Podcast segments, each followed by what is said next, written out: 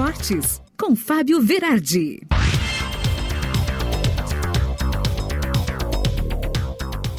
Chegando com o teu esportes desta terça-feira e ontem o Cuiabá prontou para cima do Bragantino, o Red Bull ganhou de 1 a 0, o Bragantino que se ganhasse ia lá para cima de novo, né? Mas aí não tem, né? Brasileirão e momentos finais é isso que acontece. O Corinthians ontem ganhou de 1 a 0 da Chapecoense, resultado normal, mas que colocou o Inter então fora do G6 de novo. Agora o Timão entra nesse G6 e o Inter é o sétimo. Hoje tem Jogo que tem reedição da semifinal da Copa do Brasil entre Atlético Paranaense e Flamengo, 4 da tarde.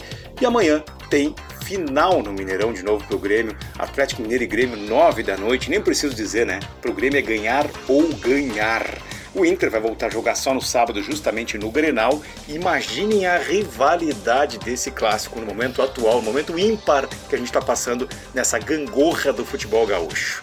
O papo que tá rolando e todo mundo tá falando é o incidente da arena. Tá todo mundo esperando o dia do julgamento então do STJD para saber qual vai ser a punição ao Grêmio.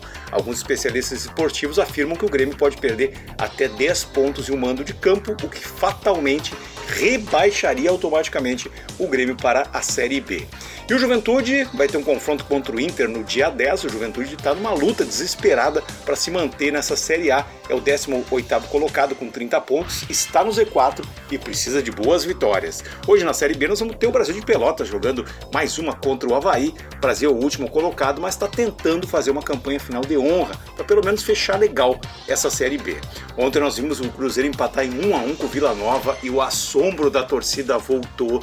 O Cruzeiro está ali, né, com 40 pontos, mas o Z4 da Série B é com 35. Tá todo mundo roendo unha. Que coisa incrível, né? Como um grande time se transformou num time pequeno de uma hora para outra. E a ascensão da Luiz Stefani está deixando todo mundo muito orgulhoso. A brasileira foi divulgada então no top 10 do ranking do mundo do tênis. Ela que foi bronze em Tóquio, agora conseguiu um feito que desde 1975, quando foi criado esse ranking, nenhuma brasileira tinha conquistado, né?